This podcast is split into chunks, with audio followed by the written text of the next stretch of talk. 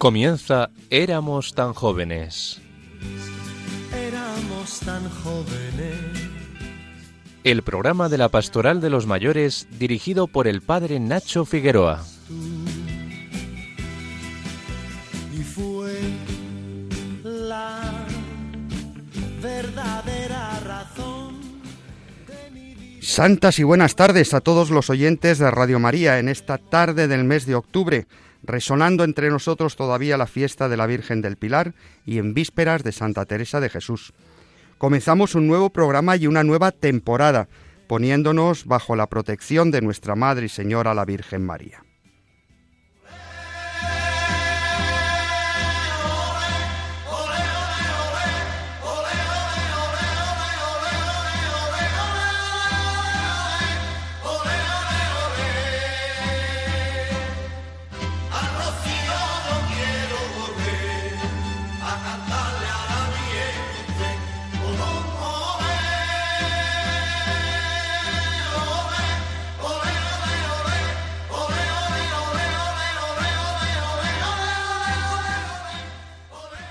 La semana pasada, del lunes 2 al viernes 6 de octubre, como ya vinimos informando en programas anteriores, tuvo lugar en Huelva, Sevilla y El Rocío el Encuentro de Mayores 2023, organizado por el movimiento Vida Ascendente. Han sido hoy días intensos de convivencia, de aprendizaje, de visitar lugares nuevos para muchos de los participantes o conocidos para otros, de calor y de cansancio, pero también de alegría y esfuerzo compartido. Peregrinar con personas de edad siempre es un reto y una preocupación. Estarán bien, caerán enfermos, tendremos algún percance, pero sabemos que los que confían en el Señor todo lo pueden, y con la ayuda extra de la Virgen todo salió de maravilla. Los mayores son para el mundo en que vivimos el testimonio vivo de la sabiduría del Evangelio, que no se predica desde la fortaleza ni el poder, sino desde la debilidad y la sencillez. En esto los mayores de vida ascendente son muy ricos. Ahondaremos a lo largo del programa en los testimonios que ellos mismos han dejado después de estos días de encuentro, peregrinación y convivencia.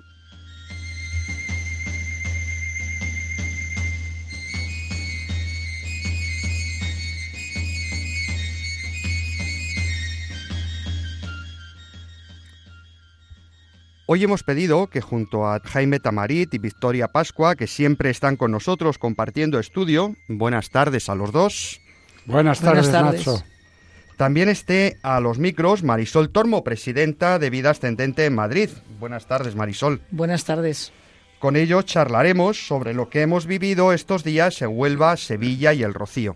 Asimismo, Jaime Tamarit nos llevará a su rincón de gustar, en el que escucharemos una pieza musical que nos ayudará a conectar con la experiencia mística en esta víspera de la fiesta de Santa Teresa de Jesús.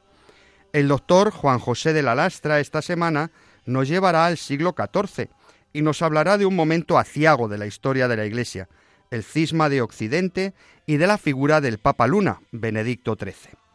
Pero no olvidemos que los verdaderos protagonistas de nuestro programa sois nuestros oyentes. Por eso, no dejéis de mandarnos vuestros mensajes al WhatsApp 634-423-664 o al correo del programa éramos tan jóvenes arroba radiomaria.es. Y si no tenéis internet, recordad que nuestra dirección postal es Radio María, éramos tan jóvenes, Paseo de Lanceros 2, primera planta, 28024 Madrid. Estamos en Radio María, os habla el padre Nacho Figueroa y esto es Éramos tan jóvenes.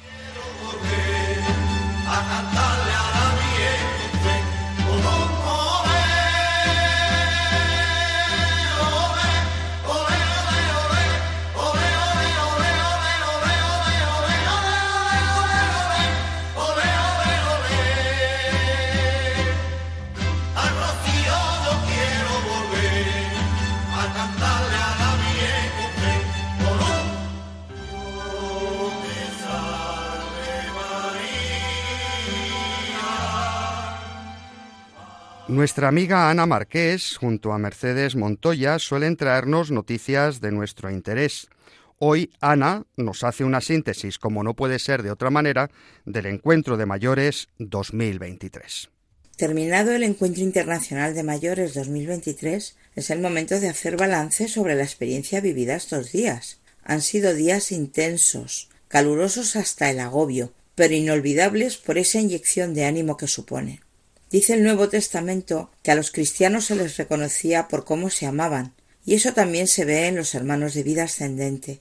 Nos queremos y mucho. Abrazar a los que llevas mucho tiempo sin ver es un derroche de alegría. Comenzábamos en la ciudad de Huelva, con una charla a cargo de don Baldomero Rodríguez Carrasco, sacerdote de la diócesis de Huelva, teólogo, filósofo y pedagogo, y nos habló sobre la religiosidad popular y la transmisión de la fe entre las generaciones. Fue una charla muy decidora y muy profunda. A continuación nos marchamos a ver el monasterio de la Rábida, donde acudió Cristóbal Colón antes de iniciar su aventura allende los mares. Continuamos nuestra visita en el muelle de las Carabelas, de donde partió la expedición. Un evento se va repitiendo en todas las visitas, y es el terrible terremoto de Lisboa y el tsunami posterior que adelantó la línea de costa tres kilómetros. La visita al santuario de Nuestra Señora de la Cinta nos ponía en situación para el plato fuerte de la tarde, la misa en forma de vigilia con adoración eucarística en la Catedral de Huelva, en la que cada cual a solas con el Señor tuvimos nuestro rato de intimidad. El día siguiente se presentó un día tórrido en Sevilla, donde peregrinábamos a la parroquia de San Andrés para ganar el jubileo. Nos acompañaba el obispo auxiliar de Sevilla, don Ramón Valdivia, que nos transmitió ánimo para seguir en la brecha. No podíamos perder la oportunidad de conocer la catedral y los reales alcázares, y con un pequeño esfuerzo pudimos completar el recorrido. Al día siguiente nos esperaba la aldea del Rocío, donde tuvimos la experiencia de toda una jornada de celebración, convivencia y alegría. Nos mostraron parte del coto de Doñana, y ya en la aldea del Rocío estuvimos comiendo en la casa de la Hermandad de Pilas donde nos atendieron maravillosamente. Luego tuvimos en el santuario de la Virgen del Rocío tuvimos un rosario meditado y desde allí, después de pasar un día un poco más festivo, marchábamos al hotel para rehacer las maletas y volvernos al día siguiente cada uno a nuestra casa. Cuando amaneció el último día, el viernes, celebramos la última Eucaristía junta. Había rostros de no vamos a decir tristeza, pero sí un poquito de penita, porque nos separábamos los unos de los otros y volvíamos a nuestra casa. Estos viajes son muy cansados. A veces parece que nos van a faltar las fuerzas, que hace calor, que que no estamos en nuestra casa y que a los mayores nos cuesta movernos. Pero la verdad es que nos hacen muchísimo bien al alma y al espíritu y nos infunden esa fuerza para continuar por un año más dándolo todo por el Señor. Un abrazo, hermanos. Muchas gracias, Ana. Creo que nos ha hecho un buen resumen de lo que ha sido el encuentro. Eh, Victoria, tú estuviste entre bambalinas, preparándolo todo, trabajando durante todo un año para poner en marcha el encuentro. Eh, creo que eh, también nos puedes dar tú tus impresiones Claro, claro, por supuesto. Mira, yo he tenido la oportunidad y el privilegio de organizar y asistir al segundo encuentro eh, del movimiento Vida Ascendente y este año, como bien nos ha descrito Ana, todo el itinerario pues ha estado eh, marcado en, el incomparable marco de las provincias de Huelva, Sevilla y, el Rocío, que a mí especialmente me tocó el corazón. ¿eh? La verdad que el santuario del Rocío me encantó. Este, este encuentro es siempre tan especial por la cantidad de, historias compartidas. Los, los asistentes, como bien sabemos, son las personas mayores y con todos esos años de experiencia a sus espaldas, pues van compartiendo entre ellos y con, conmigo también, ¿no? Anécdotas fascinantes, momentos de sus vidas y la verdad que ver sus rostros alegres y sus caras iluminadas mientras comparten pues sus recuerdos y también las vivencias de ese momento pues pues es una, una verdadera eh, gozada. Se respiraba un ambiente de mucha amistad y mucho compañerismo. Estoy de acuerdo perfectamente con lo que acaba de comentar Ana. Y, bueno, pues que a pesar de pertenecer también a diferentes generaciones, y trayectorias de vidas distintas, todos comparten ese profundo respeto y ese cariño mutuo, ¿no? Además de que son muy, muy acogedores. Así que desde luego, ya te digo, para mí muy enriquecedor y, bueno, me quedo con, con, esa belleza que deja envejecer, con sabiduría y, la importancia de mantener los vínculos con quienes han formado y forman parte de nuestras vidas. Oye, además esos vínculos se, han podido fortalecer porque te has llevado a tu madre al encuentro. Eh, ¿Qué sensación sacó ella? ¿Qué te transmitía? Pues muy contenta. Y mira, ella no, pertenecía, digo ella porque yo creo que, va a empezar a pertenecer al, movimiento. Y decía la palabra acogedores hace un rato precisamente por eso, porque, porque ella prácticamente no conocía a, nadie, bueno, y sin prácticamente, ¿no? Excepto a, a mí y enseguida fue acogida, mimada, arropada por, por un montón de gente y, se encontró como en casa.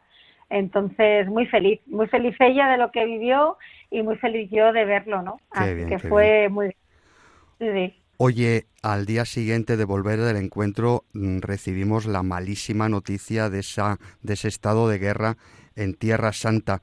Aunque no es el tema de nuestro programa, tú que estás tan vinculada a las peregrinaciones a Tierra Santa, eh, cuéntanos un poco tus impresiones.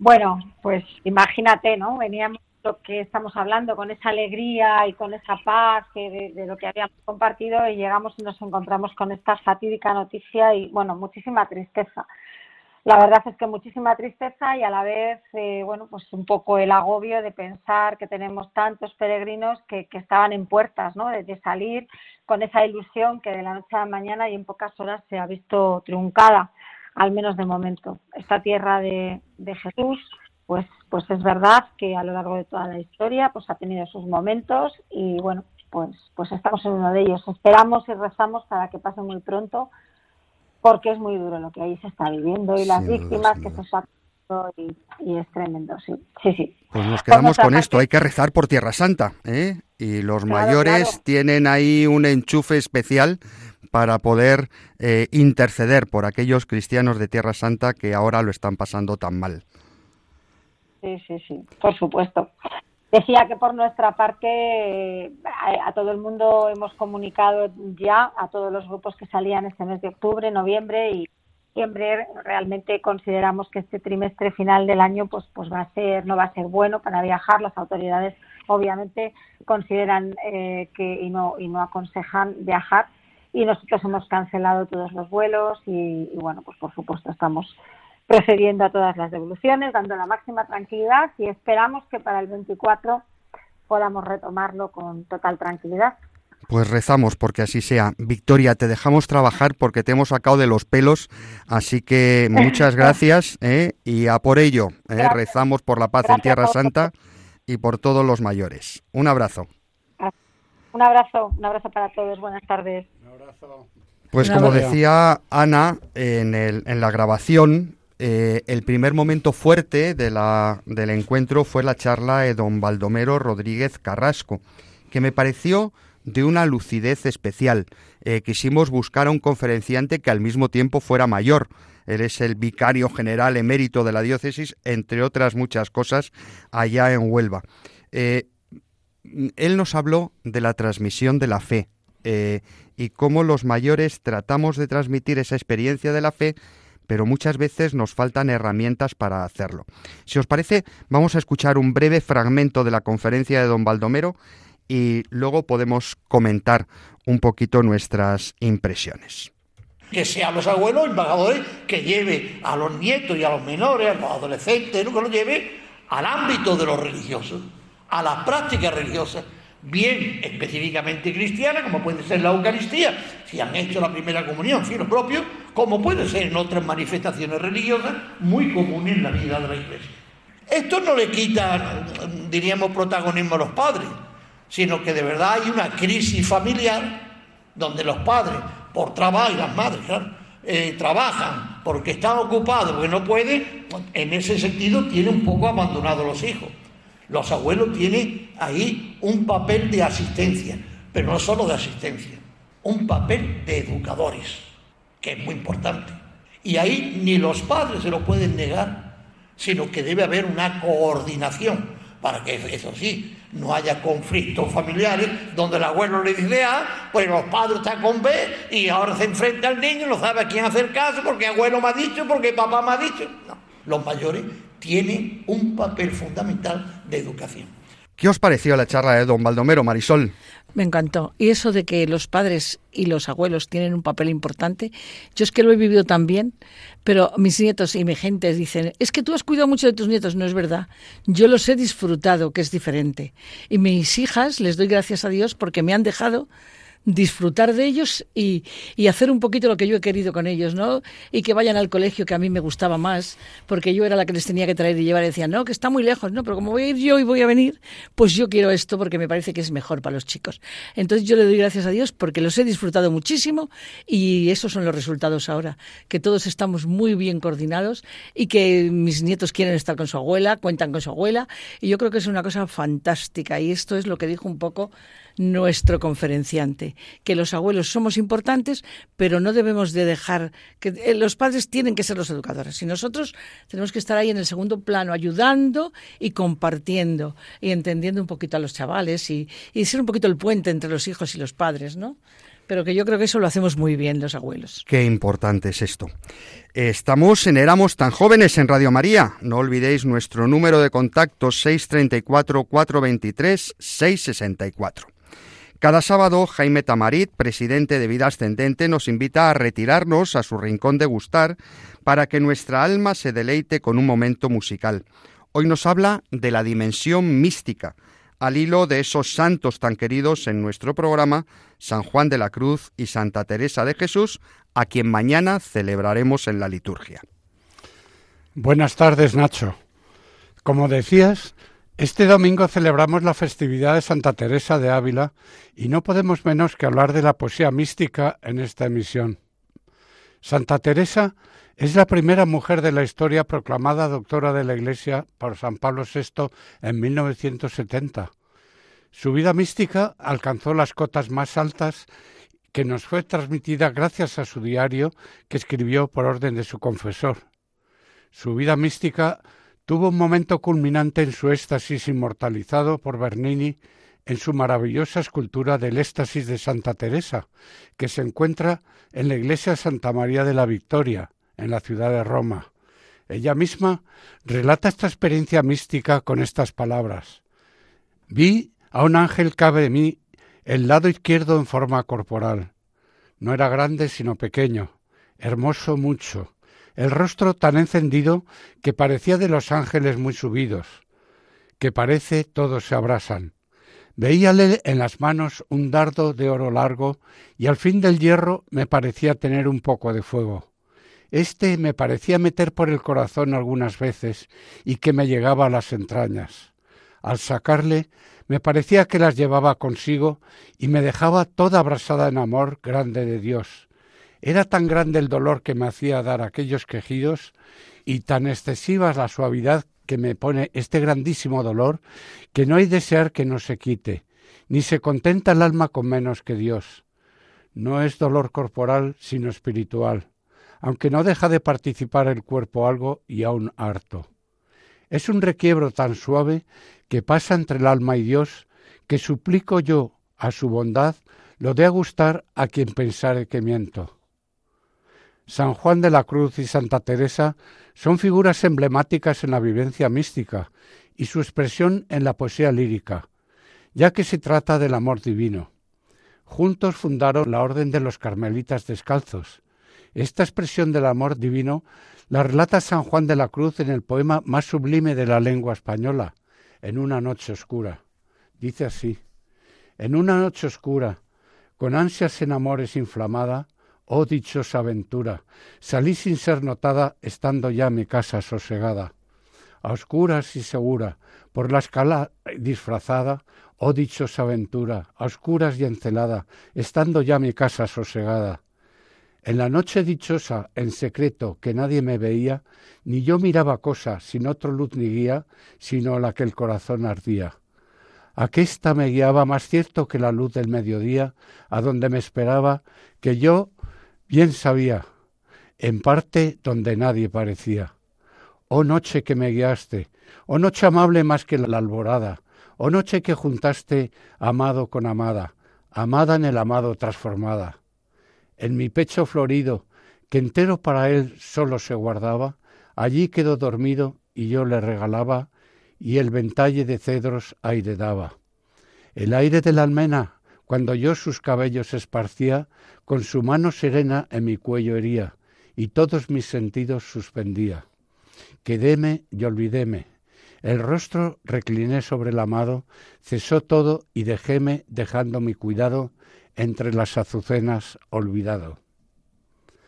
A este maravilloso poema le puso música Jesús Torres, compositor español contemporáneo que se formó bajo la tutela de los mejores músicos españoles contemporáneos, como Luis de Pablo y Francisco Guerrero. Puso música a los mejores poemas de los poetas de nuestra lengua, entre ellos La Noche Oscura de San Juan. Lo escuchamos.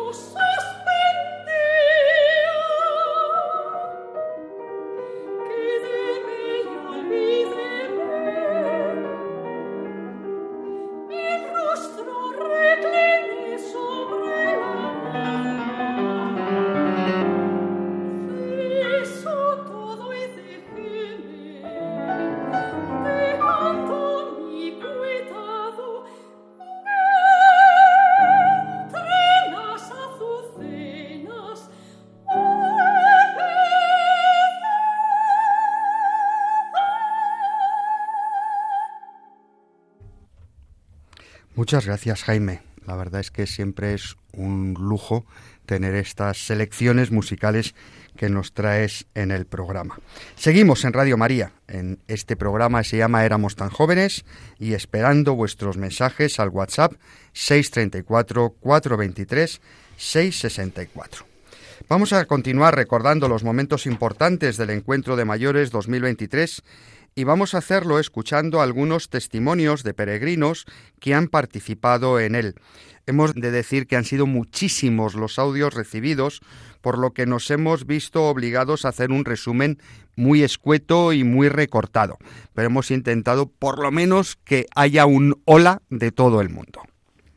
La peregrinación a Huelva, Sevilla y el Rocío, muy bien organizada, donde ha habido también cultura y naturaleza, ha sido un curso intensivo en la Universidad de la Vida, aunando caminos que, aunque con un largo recorrido, no se paralizan por la edad, continúan, salvando algunos obstáculos que conllevan en jubilados y mayores con el manantial de amor de Dios que todos tenemos en nuestro ser.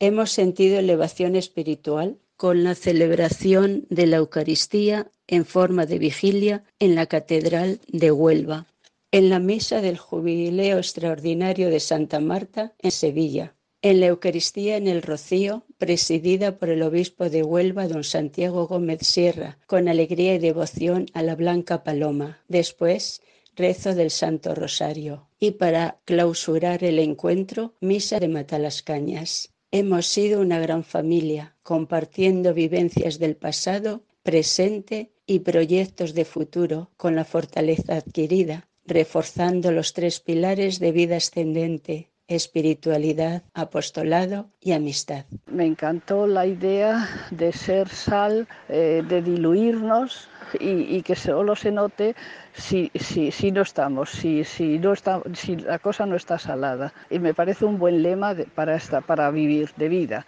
Ha sido una peregrinación preciosa, súper bien organizada y sobre todo el gran compañerismo que tenemos entre todas. Esto es una gran familia, muy bonito lo de vida ascendente. Cada vez que me avisan que hay un viaje, allí que me apunto y allí estoy. Y cada vez más contenta porque si un año sale bien, al otro mejor. Así que de verdad hemos visitado unos lugares muy bonitos que aunque yo los conocía, pero es distinto venir tú por tu cuenta a venir en peregrinación, porque nos han atendido fenomenal. Hemos estado con el obispo, hemos visitado las catedrales de Sevilla, de Huelva y ya como, como punto final broche de oro, la Virgen del Rocío, que ha sido muy emocionante y que hemos tenido un rosario muy especial y hemos estado todos unidos en oración y que siga la vida ascendente creciendo cada día más, que es lo mejor que tenemos. Ya os digo, es una gran familia.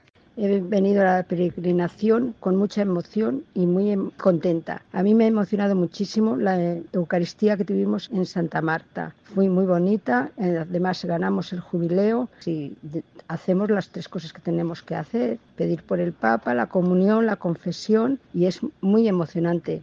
Estamos todos muy unidos en estas peregrinaciones, hacemos muchísimas amistades y es muy emocionante. Vengo encantada de todo lo que he visto. He estado en el Rocío, me ha gustado mucho, mucho y lo que doy es gracias a todas las compañeras que me han ayudado muchísimo. En esta mm, peregrinación que hemos hecho, para mí ha sido muy enriquecedora. Llevo tres años perteneciendo a este grupo, el cual pues me siento que das y recibes. Eh, la experiencia de, esta peregrinación, pues mm, al subir al autobús era un saludo, sonrisas, buenos días, empezábamos con los rezos de, laudes y bueno, pues era ahí un encuentro todavía en la fe más, eh, en la cual pues era bonito compartirlo. Cerrábamos el día también al despedirnos en el autobús con las vísperas, que era otro rezo también, pues también de unión y de, de compartir. Todas las cosas fueron muy interesantes. el jubileo que ganamos eh, del año de Santa Marta también fue un, acto muy bonito. la visita al Rocío también pues yo he venido por primera vez y estoy muy contenta. He disfrutado mucho y me ha gustado mucho la Virgen. Hemos estado poniendo las velas y después hemos cantado una canción. También nos ha gustado mucho Santa Marta. porque es muy preciosa y muy guapa y ha tenido que ser una persona muy buena. Y bueno, en realidad es que me ha gustado todo y pienso volver. Pues muchas gracias a todos los participantes que nos habéis mandado vuestro testimonio. Jaime, ¿con qué te quedas del encuentro? Bueno, esencialmente me quedo con, con dos cosas. La primera es esa conferencia de Baldomero sobre el fervor popular y la fe, ¿no? Es una herramienta fundamental para la transmisión, porque unidos compartimos un sentimiento que profundiza en nosotros. Y luego me ha impresionado de manera especial cuando ganamos el jubileo en la iglesia de San Andrés, el jubileo de Santa Marta, ¿no? La conferencia de, el obispo de auxiliar de Sevilla, ¿no? Ramón Valdivia, que nos pronunció, hizo una homilía con un conocimiento tan profundo de lo que es la persona mayor que me quedé impresionado. Yo aprendí a pesar de, de toda la experiencia que tengo visitando a los mayores. Es un discurso que me, que me impresionó de manera especial. Hemos compartido en estos días amistad, hemos disfrutado de la belleza, hemos vivido la historia en unos momentos en que España cambió, cambió el mundo, ¿no? Y hemos compartido la espiritualidad y la amistad, todo un completo, La esencia de vida ascendente, ¿verdad? Así es. Marisol, ¿Te lo pasaste bien? Me lo pasé estupendísimamente. Y yo quiero hablar un poquito, como hemos hablado mucho de la espiritualidad, pues yo quiero hablar un poquito más de lo mundano, ¿no? Que llegamos al hotel, que era un hotel fantástico, con unas vistas maravillosas, tiramos las maletas y dijimos, chicas, vamos a mojarnos los pies en la playa. Y allí fuimos un montón de gente a la playa a mojarnos los pies. Muchas no, no estábamos preparadas para ir a la playa, pero nos subimos los pantalones un poquito. Allí unas nos ayudamos a las otras porque nos resbalábamos un poquito. Fue un momento muy grato también. Y yo creo que eso hace la amistad en vida ascendente. O sea, gente que no conoces a lo mejor, que sabes que son de vida ascendente y que nos unimos y entre todos nos ayudamos. Y fue un momento también muy bonito, que yo disfruté mucho con todas las Eucaristías. Y yo tengo que decir que Victoria fue con su madre, que es una cosa fantástica, pero que yo fui con mi hija, y también es fantástico, ¿no? Que son dos generaciones distintas, pero mi hija da mucho juego y está muy bien. Y todo el mundo, ah, que nos hagas las fotos, que me las mandes, que no tengo tus contactos, los tiene tu madre, pues venga, no importa. O sea, esa cordialidad, ese ayudarnos, con nuestras dificultades, que todos estamos fatal, pero sin embargo no se nota. O sea, todos nos ayudamos a la hora de sentarnos a comer. Da igual que me siente con Sevilla, que me siente con con Ávila, con, con, Zaragoza, con quien sea. O sea, todos formamos una maravillosa y gran familia. Y yo creo que eso se nota. Y a la hora de ayudarnos, de protegernos, de cuando íbamos para el autobús, o sea, para Sevilla, para coger el ave. Qué nervios, señor, tres horas llega de, de Matalascañas a Sevilla. Pues nadie se puso nervioso, porque no transmitimos nervios sino serenidad. Y le decimos, no te preocupes que viene con nosotros el Señor. Y este nos va a dejar que lleguemos a tiempo. Y llegamos a tiempo. Entonces, esa manera de ver la vida diferente, de transmitir eso, tranquilidad, amor a la gente, abrazos, todo el mundo nos abrazamos, nos queremos. Oye, que hace mucho que no nos vemos, qué bonito. Y ya estamos preparando la siguiente y vamos a estar todos otra vez, porque estamos deseosos, o sea, nos hemos quedado con ganas de más.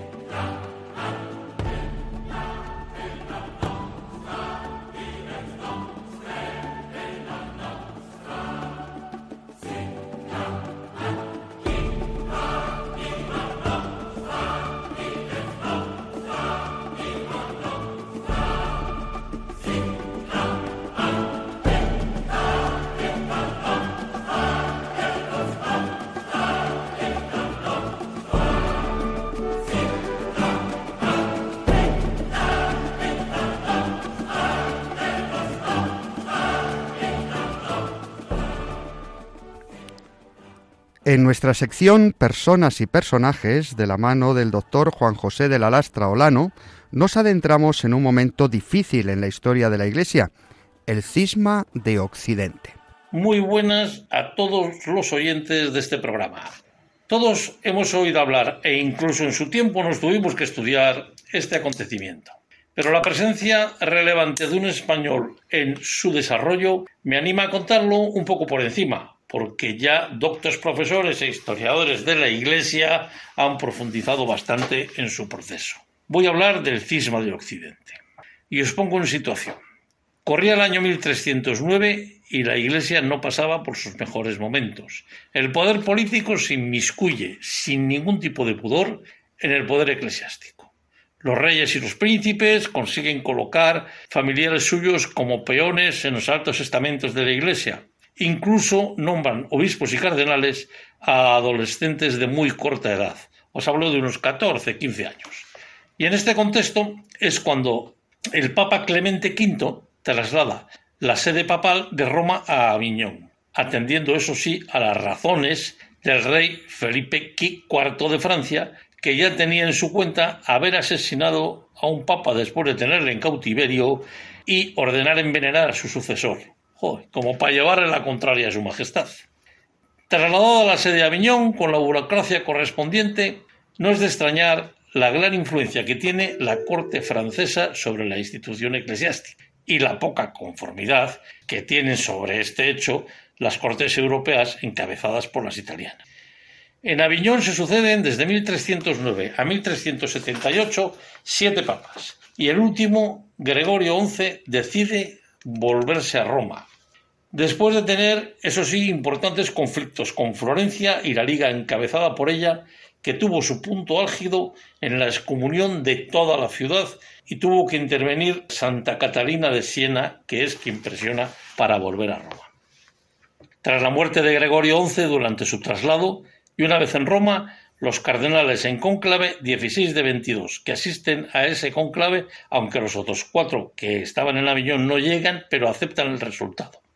Eligen a su sucesor en la persona de Urbano VI, que no era cardenal, era obispo de Bari.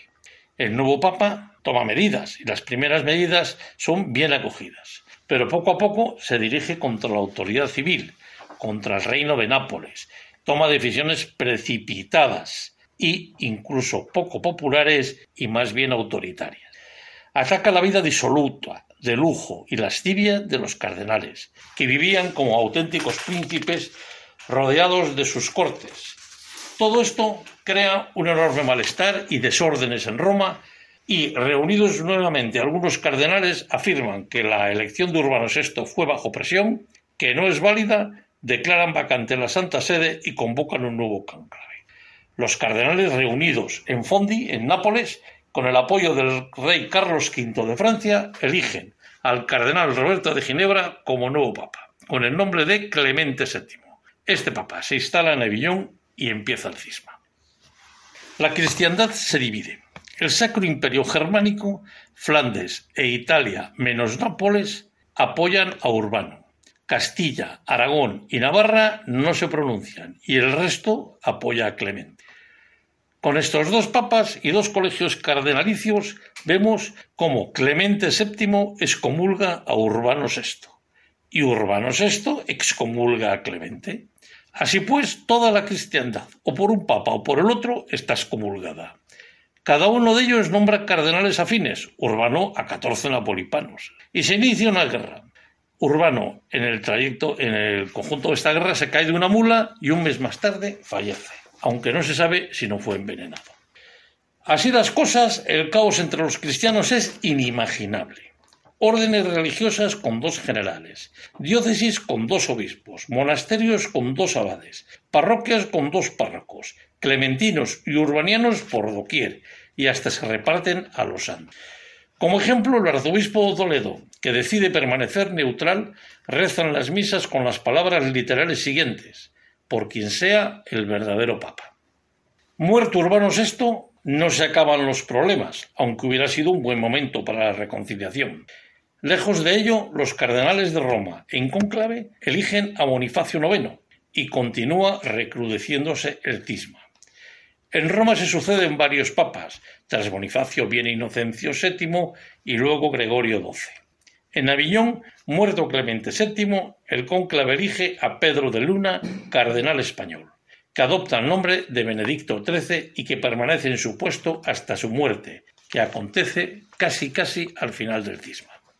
Pedro Beluna y Pérez de Gotor nació en Illueca, en Aragón, de familia de los Luna, un alto linaje aragonés emparentado con arzobispos y reyes. Estudia leyes en la Universidad de Montpellier y Derecho Canónico. El último papa de Aviñón, Gregorio XI, le nombró cardenal y le acompañó en su traslado a Roma, tras su retorno. Fallecido el papa Gregorio, Pedro de Luna participa en el cónclave de su sucesor y forma parte de los 16 cardenales que reunidos como de los 22 posibles electores eligen, como dije antes, a Urbano VI. Retomamos la historia cuando Pedro de Luna, a la sazón Benedicto XIII, que junto con Bonifacio IX dividen a la cristiandad. Reyes de toda Europa convocan un concilio en Pisa, afirmando que la decisión del concilio es superior a la de los cónclaves y a la del Papa. Con el fin de poner orden, antes del concilio proponen que uno renuncie a favor del otro, o que renuncien los dos a favor de un tercero. Pero ambas soluciones son rechazadas. Se convoca el concilio y ninguno de los dos papas requeridos se presenta. El concilio entonces los declara herejes y cismáticos y son depuestos, tras de lo cual 24 cardenales reunidos en conclave eligen a Alejandro V. Tremendo. Puestos a arreglar las cosas, las empeoran.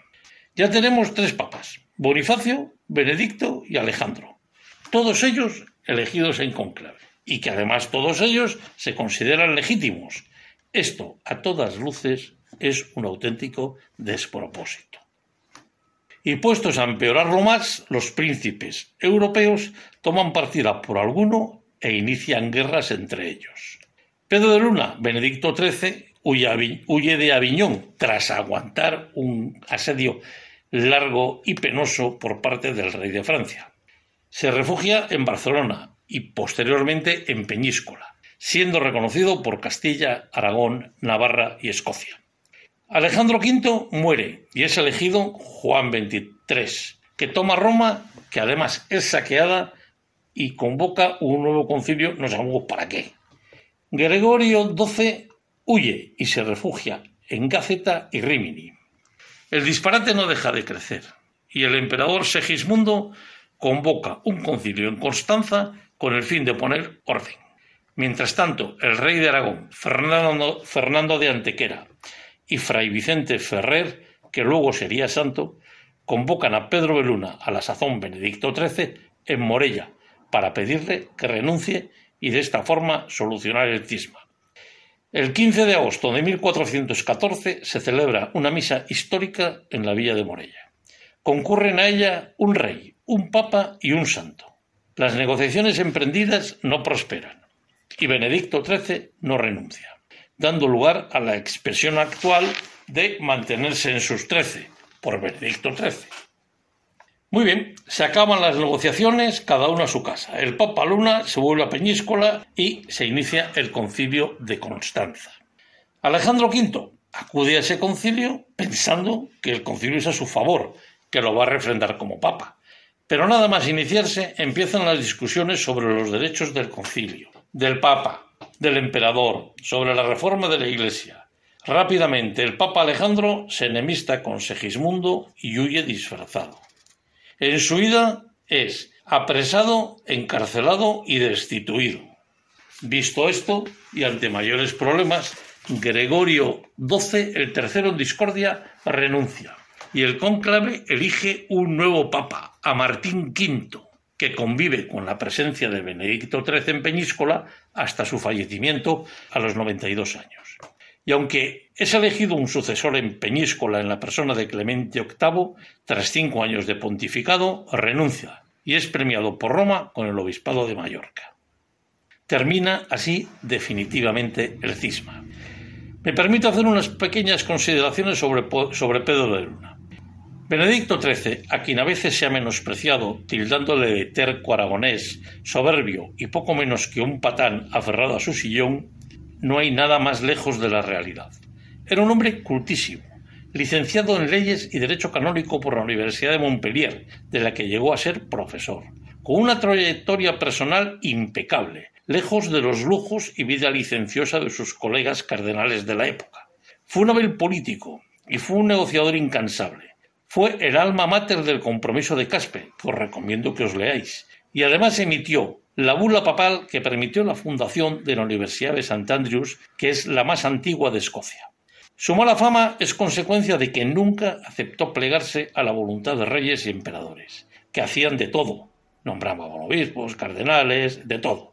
Convocaban concilios, manipulaban cónclaves e incluso intentaron envenenarle a través de una conjura de un cardenal fiel al nuevo Papa Martín V.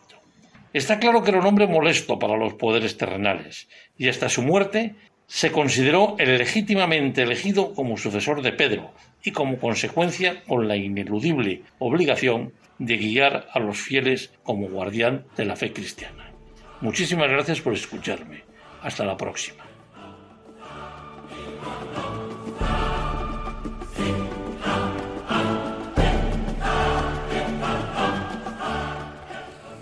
Muchísimas gracias, amigo Juanjo Lastra. Esperamos ansiosos nuevos acercamientos a la historia de la Iglesia y a la historia de España y a la historia de los españoles en este Personas y Personajes. Esperamos vuestros comentarios, queridos oyentes, impresiones o sugerencias en nuestro WhatsApp 634 423 664. Y seguimos recordando esos ecos del encuentro de mayores 2023 escuchando los últimos cortes de los audios de los participantes.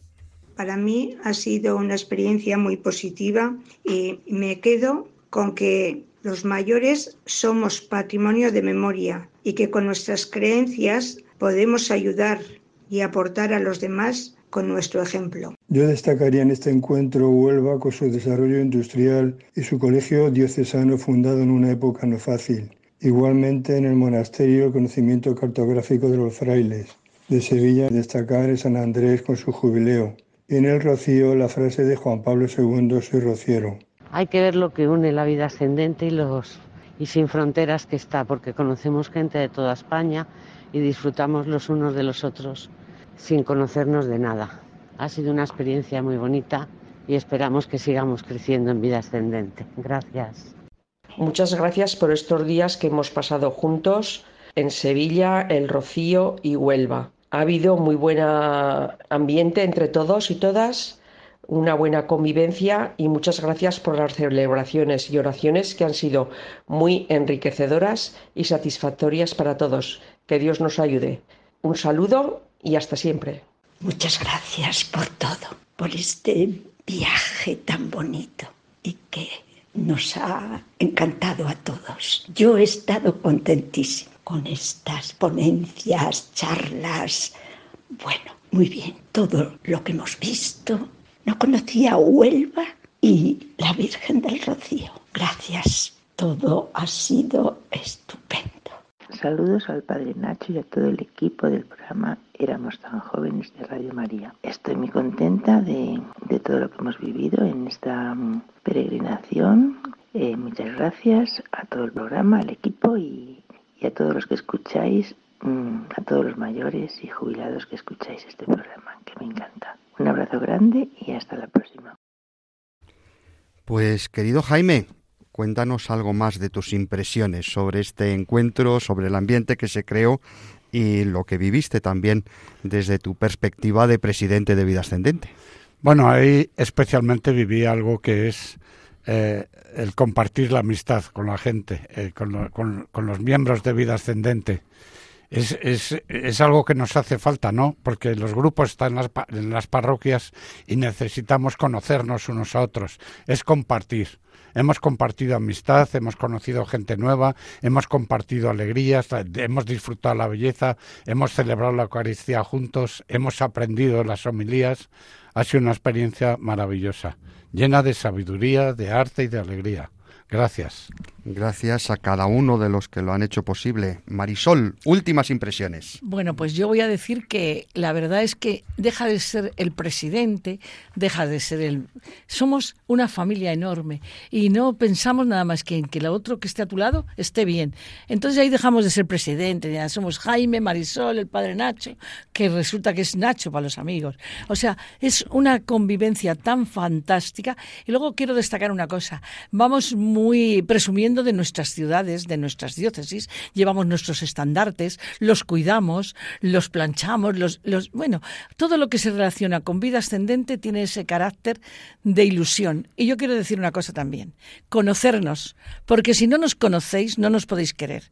Y cuando nos conocéis, nos queréis, porque no se puede hacer de otra manera.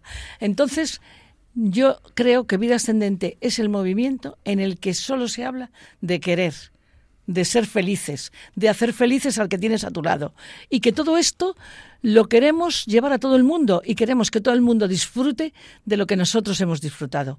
Entonces yo doy las gracias a la organización como siempre. Fantásticas las Eucaristías, porque las preparan con cariño y con amor. Y todo sale bien porque todos ponemos nuestro granito de arena para que todo salga maravillosamente bien. Entonces, yo solo puedo decir gracias y que nos conozcáis para que nos queráis. Muchas gracias. Pues eh, muchísimas gracias a vosotros por darnos estas impresiones.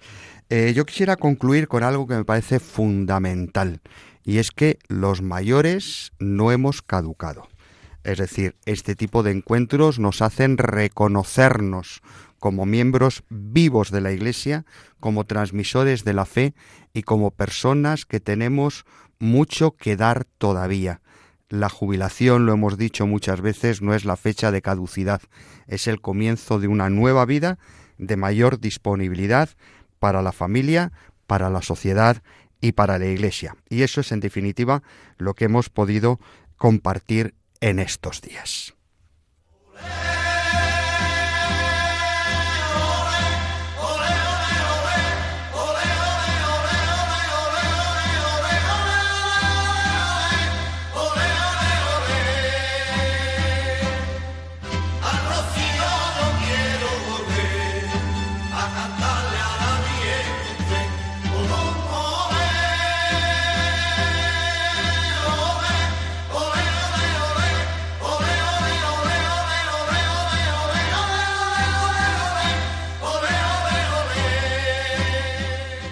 Concluimos nuestro programa de hoy, que esperamos os haya gustado. Ya sabéis que podéis volver a escuchar este espacio buscando en los podcasts de la web de Radio María por el nombre de nuestro espacio Éramos tan jóvenes. Recordad que podéis escribirnos al WhatsApp 634 423 664 o al correo del programa éramos tan jóvenes Agradecemos su colaboración a todos los participantes en el encuentro de mayores 2023 que han enviado sus audios y especialmente a Victoria Pascua, nuestra colaboradora habitual que tanto ha trabajado con su equipo en la preparación del encuentro, a Jaime Tamarit y a Marisol Tormo, presidente nacional y presidenta diocesana de Madrid respectivamente del movimiento Vida Ascendente, y al doctor Juan José de la Lastra. Estuvo en el control José García y se despide de todos el padre Nacho Figueroa. Que el Señor Jesús y su Madre la Virgen sigan cuidando de todos sus hijos, especialmente de los ancianos más débiles, y acompañen a los que se sienten más solos. Nos encontramos de nuevo, si Dios quiere, dentro de dos sábados a las seis de la tarde, hora peninsular, las cinco en Canarias. Os dejamos con el Santo Rosario y luego las vísperas y la misa vespertina del domingo. Un abrazo a todos en tus ojos. Han escuchado Éramos tan jóvenes con el padre Nacho Figueroa. qué alegría siento en mí, jóvenes. Somos aún tan jóvenes. El tiempo sigue sin pasar